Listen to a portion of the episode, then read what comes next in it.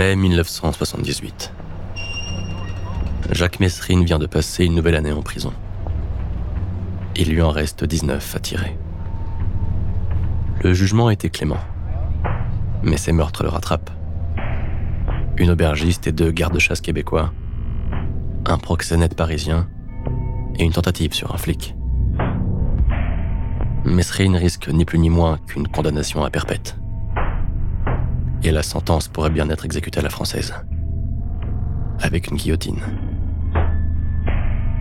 En cette fin de printemps 1978, Mesrine est de retour au QHS de la santé. La prison dont on ne s'évade jamais. Il a été transféré trois mois plus tôt depuis la prison de Fresnes. En même temps qu'un autre détenu avec lequel il a sympathisé. François Bess, dit le petit François. Ce cambrioleur de 32 ans est aussi surnommé Languille. Car de 1971 à 1975, il a réussi trois évasions.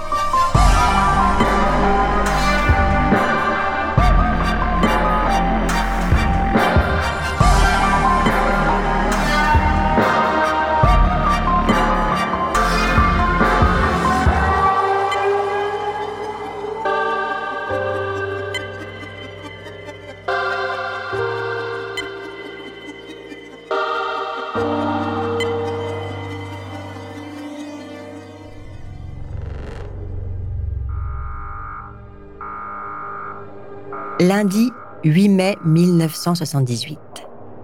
Il est 10 heures passées. Jacques est au parloir du QHS. Il s'entretient avec Christiane Giletti, l'une de ses 18 avocats. La pièce n'est pas plus grande qu'une cabine téléphonique. Les murs sont couverts d'agglos perforés, comme il y en a dans les garages pour accrocher les outils.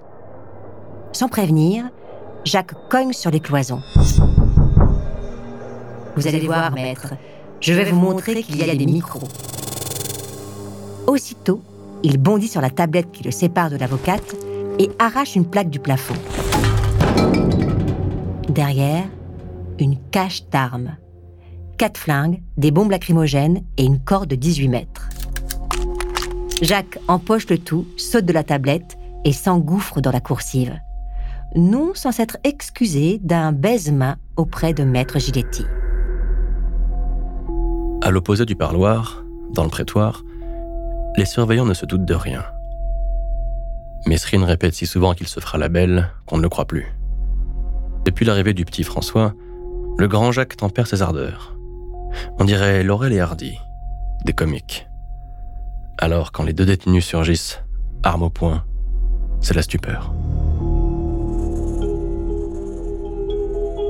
Sans ménagement, Jacques force surveillant-chef à se déshabiller. Il enfile son uniforme, puis récupère le trousseau de clés et enferme les matons. François a eu le temps de se fringuer à l'identique. Tous deux foncent récupérer le grappin au mitard. Dans sa cellule, Carman Rives, condamné à perpète, les voit passer. Il demande à être libéré. Jacques le prend en pitié. Dans la cour de promenade, une trentaine de détenus et une échelle. Depuis quelques semaines, des ouvriers posent des grilles aux fenêtres des cellules pour renforcer la sécurité. L'échelle est assez haute pour passer le mur d'enceinte.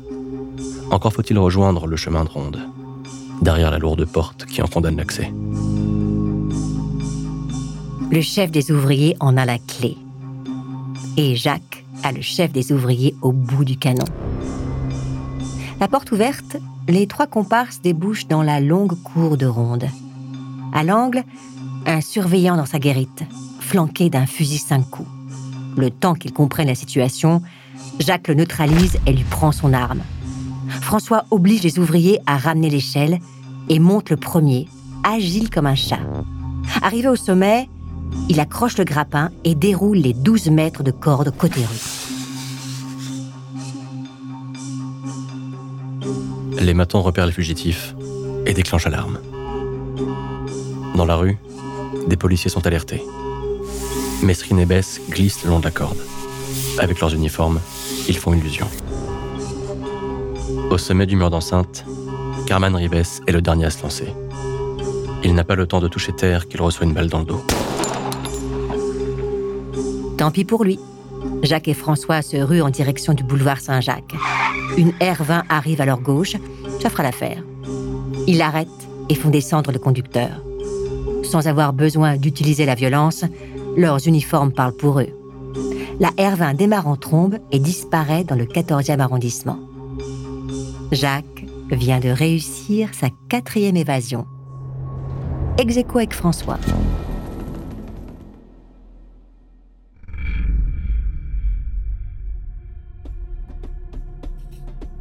La BRI du commissaire Broussard, associée à l'Office central pour la répression du banditisme, retrouve le Renault 20 boulevard Lefebvre, dans le 15e. Les analyses du véhicule ne donnent rien. Pas plus que les perquises chez Christiane Giletti, soupçonnée de complicité. Mesrine a filé sans laisser de traces, à part l'immense camouflet infligé au pouvoir public. Désormais, en France, il est l'ennemi public numéro un. Jacques et François trouvent refuge passage Charles Albert, dans le 18e arrondissement. Jacques connaît bien le quartier. Il a grandi à quelques kilomètres de là, à Clichy. Il venait ici faire les 400 coups, les premiers d'une belle carrière. Passage Charles Albert, il prépare les prochains avec François. Jacques éprouve une amitié profonde pour son camarade d'évasion. Avec lui, il compte bien faire un bout de chemin. Et pour le commencer, il leur faut les moyens de travailler. Le 16 mai 1978, huit jours après leur évasion, Mesrine et Bess braquent l'armurerie Brusson, à deux pas de la gare de l'Est. Butin, 20 000 francs, 10 revolvers et 700 cartouches. Dix jours plus tard, le 26 mai, ils se rendent au casino de Deauville, déterminés à toucher le jackpot. Au casino, Jacques et François jouent les faux policiers. Ils demandent à être conduits auprès du directeur des jeux.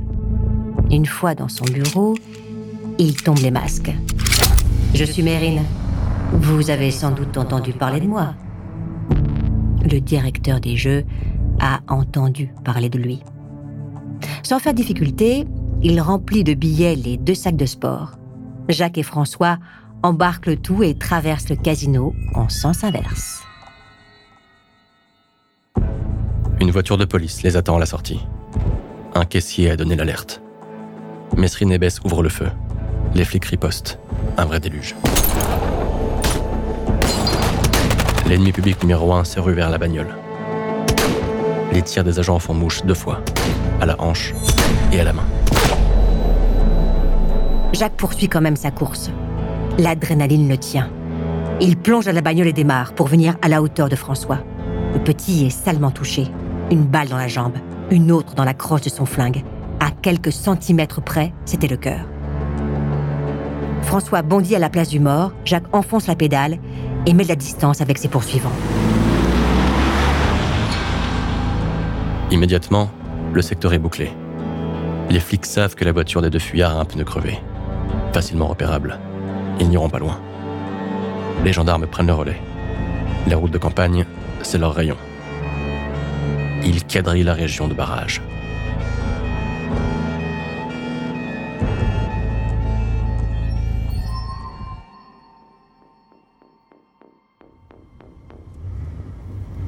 Il est 2 heures du matin. Jacques et François ont eu le temps de changer de bagnole une R14 dans laquelle il s'approche d'un barrage, à la vitesse réglementaire. Les gendarmes ne se doutent de rien, jusqu'à ce que Jacques écrase l'accélérateur et décharge son arme à travers la vitre. Les militaires ripostent. Les vitres de la R14 explosent, mais ils parviennent à passer. Jacques a pris une balle dans l'omoplate. Une autre a éraflé la tempe de François. Criblé d'impact, la R-14 rend l'âme. Il l'abandonne un peu plus loin et poursuit à pied, le long de la voie ferrée. Les hélicoptères tournent au-dessus d'eux. Ils se planquent sous les arbres et attendent la nuit pour repartir.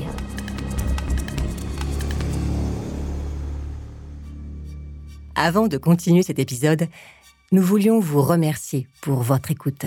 Si vous voulez continuer de nous soutenir, abonnez-vous à la chaîne Bababam Plus sur Apple Podcasts Cela vous permettra une écoute en avant-première et sans interruption. Ou bien écoutez ce message de notre partenaire, sans qui ce podcast ne pourrait exister. Ne partez pas. On se retrouve tout de suite.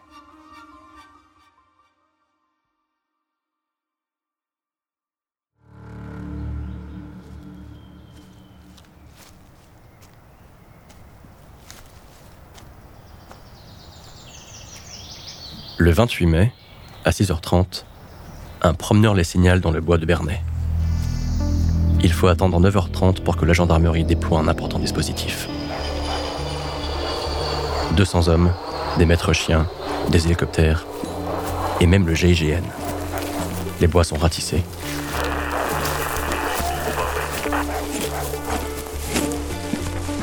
Mais entre le signalement et l'arrivée des forces de l'ordre, Mesrine et Bess se sont trouvés une autre planque. Jacques connaît la région comme sa poche. La maison de campagne de ses parents est à Louviers, à 50 bornes de là. C'est lui qui sert de guide aux deux fugitifs. Ils font d'abord une halte chez des potes de François avant de s'introduire dans la ferme de famille Lelaudet. Ils prennent tout le monde en otage et se font tranquillement raccompagner à Paris, cachés dans le coffre de la déesse familiale.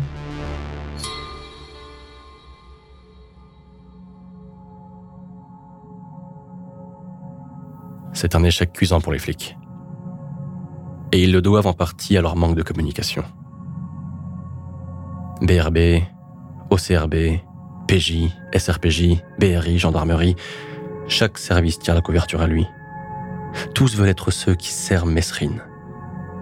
La stratégie du grand Jacques fonctionne. Ses provocations dans les médias, sa popularité, sa croisade contre l'État énerve jusqu'aux plus hautes sphères. C'est la crédibilité des pouvoirs publics et des forces de l'ordre qui est en jeu. Et pendant un an, elle va prendre à nouveau de sérieux coups.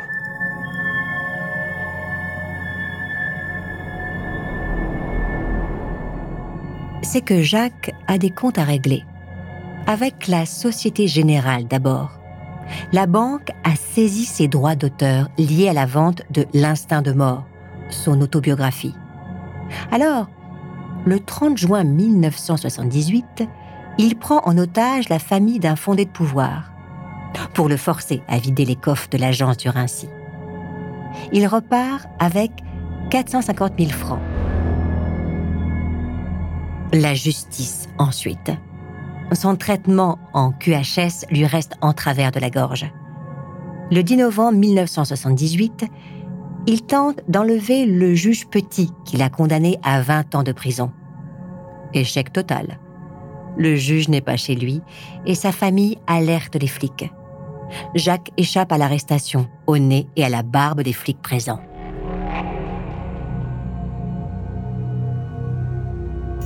La désorganisation des services de police atteint son paroxysme lors de l'enlèvement d'Henri Lelièvre. Mesrine et un complice, Michel Chaïevski, dit le Viking, kidnappe le milliardaire de la Sarthe le 21 juin 1979. Comme à Deauville, ils se font passer pour des flics. Une manière pour Mesrine de le ridiculiser. Le 25 juin, le fils Lelièvre reçoit une demande de rançon de 6 millions de francs. S'il ne paye pas, son père y passe. C'est l'Office central pour la répression du banditisme, l'OCRB, qui se charge du dossier. Normalement, Mesrine, c'est l'affaire du commissaire Broussard, depuis l'arrestation au Champagne. Mais l'enlèvement a eu lieu dans la Sarthe, en province. Et ce qui se passe en province est du ressort de l'OCRB. Le commissaire divisionnaire Lucien Aimé Blanc, qui le dirige, met en place une filature pour la demande de rançon. Le 12 juillet 1979, Michel Lelièvre, le fils du milliardaire, se rend à l'endroit où il doit déposer les 6 millions. Une quinzaine de véhicules banalisés dans son sillage.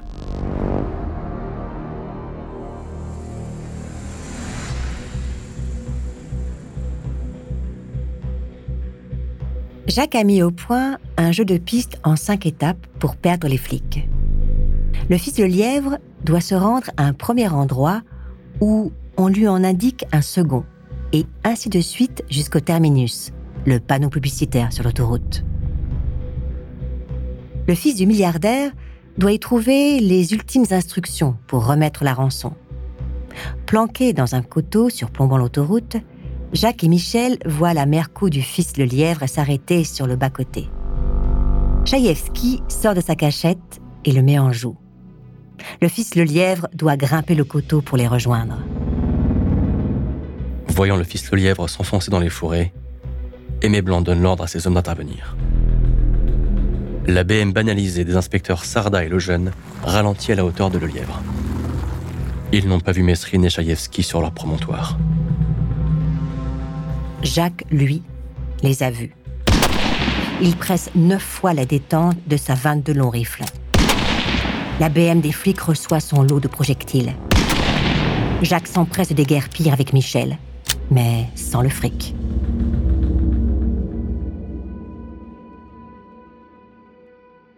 L'opération est un fiasco.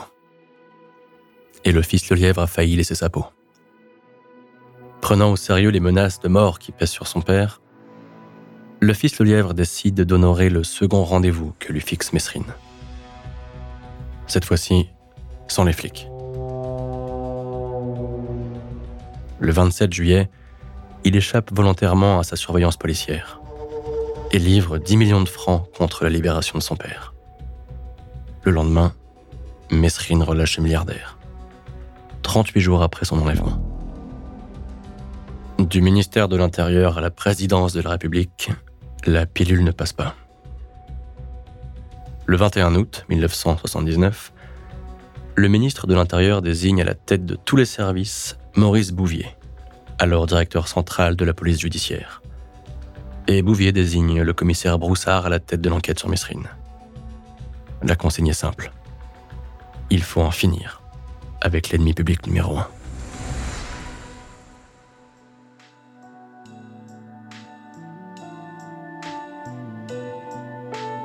Jacques se sent pousser des ailes.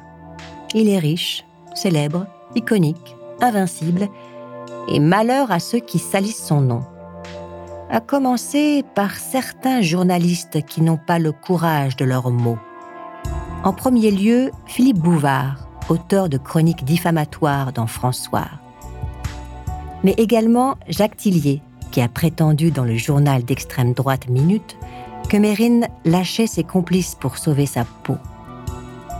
Apprenant que le journaliste fait des pieds et des mains pour obtenir une interview, il lui fixe rendez-vous.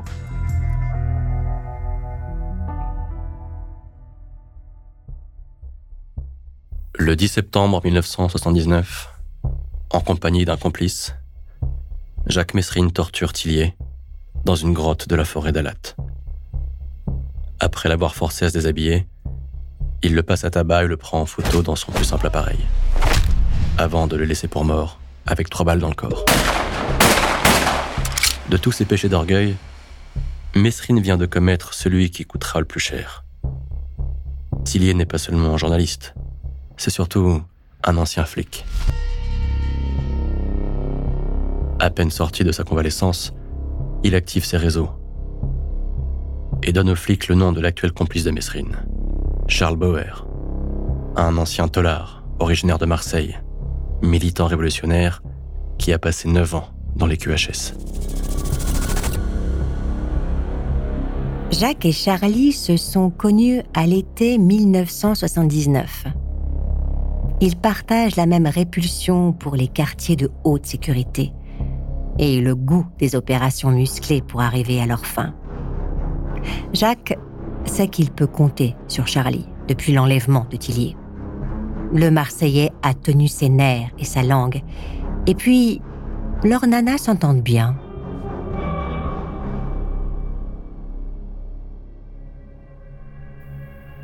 Au début de l'automne 1979, L'équipe d'inspecteurs de la BRI et de l'OCRB, menée par Broussard, apprend que la compagne de Bauer possède une R-14.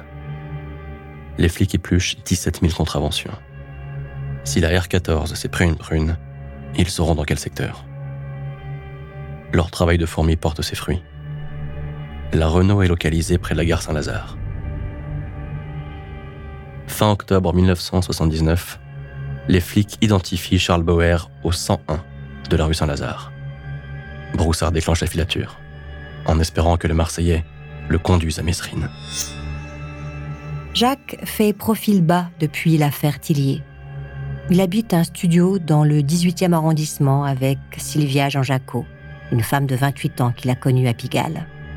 Il file le parfait amour. Jacques passe ses journées à lire les journaux et à regarder la télé. Il traque la moindre information qui parle de lui. Avec Sylvia, ils ont le projet de partir en Italie. Jacques lui fait miroiter une nouvelle vie dans laquelle il ne serait plus l'ennemi public numéro un. Le 31 octobre 1979, se rendant chez Mesrine, Bauer le vend aux flics sans le vouloir. Le grand Jacques est identifié au bras de sa compagne, sortant de l'immeuble qui occupe le numéro 35 à 37 de la rue Béliard. L'excitation gagne les inspecteurs en planque. L'ennemi public numéro 1 est à portée de menottes. Mais Broussard refuse de précipiter une interpellation. Lors de leur dernière confrontation, Mesrine lui a promis un duel, c'est-à-dire un bain de sang. Le 1er novembre, le commissaire déploie ses hommes autour du domicile de Mesrine. Pour l'appréhender, il met en place un dispositif qui doit éviter les morts inutiles.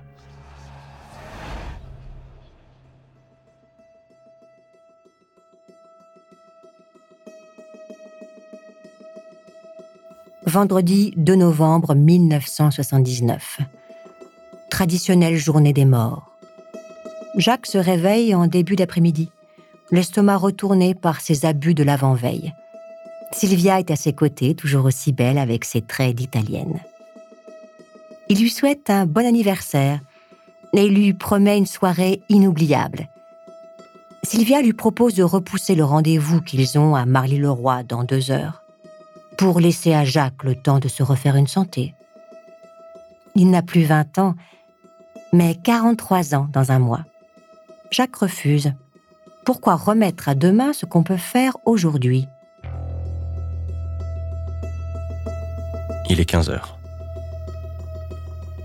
La quarantaine d'hommes de Broussard quadrillent le quartier autour de la rue Béliard. Le commissaire se trouve à 200 mètres, dans une allée parallèle au boulevard périphérique. La radio lui indique que Mesrine et sa compagne sortent de l'immeuble. Il s'installe dans une BMW grise. La filature se met en place. La fébrilité gagne les flics. L'ennemi public numéro 1 est fait courir depuis 18 mois. 18 mois de cavale et de provoque. 18 mois à les ridiculiser. Dans la BMW grise, Jacques et Sylvia ressemblent à n'importe quel couple qui part en week-end. À quelques flingues et grenades près. Jacques ne se déplace jamais sans ses grenades incendiaires. Il mourra les armes à la main comme d'autres meurent sur scène. C'est le destin qu'il s'est choisi depuis qu'il est gamin. 15h15. Porte de Clignancourt. La BMW grise s'apprête à tourner à gauche sur le boulevard Ney. Elle s'arrête au feu rouge. Cernée de véhicules banalisés. Derrière, une Peugeot 104. À sa droite, une Citroën GS. Devant, un camion bâché, comme les primeurs en possèdent. Quatre tireurs d'élite en guise de cargaison. La situation est idéale. Broussard donne le coup d'envoi. Allez les enfants, on y va. Derrière le volant de la BM grise, Jacques voit les flics bondir de leur bagnole. Il voit les canons le fixer de leur œil sans pupille. Il a compris. C'est l'heure de vérité. À lui de tirer le premier.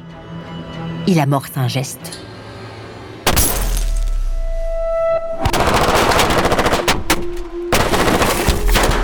Un déluge de feu s'abat sur la BMW clouant à son siège l'ennemi public numéro un. Les flics n'ont pris aucun risque. Bloqué dans la circulation, Broussard arrive après la sentence. Derrière le volant, Jacques Messrine gît, la tête sur le côté, le corps retenu par la ceinture de sécurité. Déjà, les curieux se pressent autour de sa dépouille. Les journalistes l'étalonnent. Les flashs crépitent. C'est la cohue sur la place de la porte de Clignancourt. Jacques Messrine n'est plus. Mais l'ennemi public numéro un vient de rentrer dans la légende.